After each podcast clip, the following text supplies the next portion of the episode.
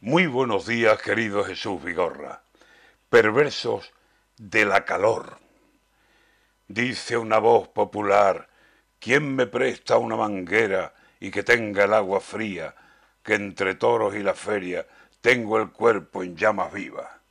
Sevilla sin las calores, señores, qué maravilla.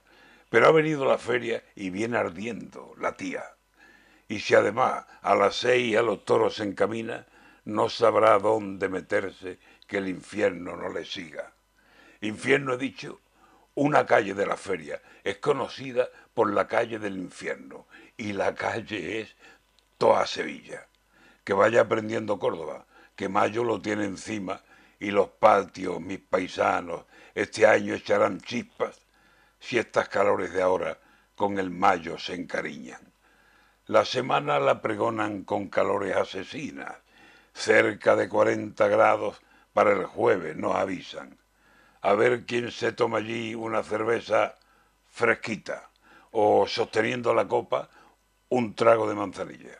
A consomé nos sabrá todo lo que sea bebida, que habrá vinos que un ramito de hierbabuena nos pidan.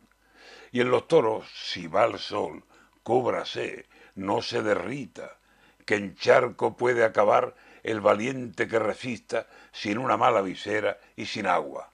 Madre mía, las ferias y fiestas vienen por estas fechas precisas, pero debajo de un toldo o andando en la romería o en un tendido de sol o de sombra en estos días, es saber lo que padece la presa ibérica frita. Calor de abril que parece el cenit de la canícula. Cuídese usted, que hará bien si la feria la visita, digo la feria de ahora, o sea, la de Sevilla, o si se acerca a los toros, que el cielo entero le asista. Y si después se va a Córdoba y al Rocío al otro día, récele a todos los santos que hay en Andalucía, porque con estas calores hasta los cielos peligran de caer achicharrados al infierno en llamas vivas. No cree usted que exagero, que no es traidor el que avisa.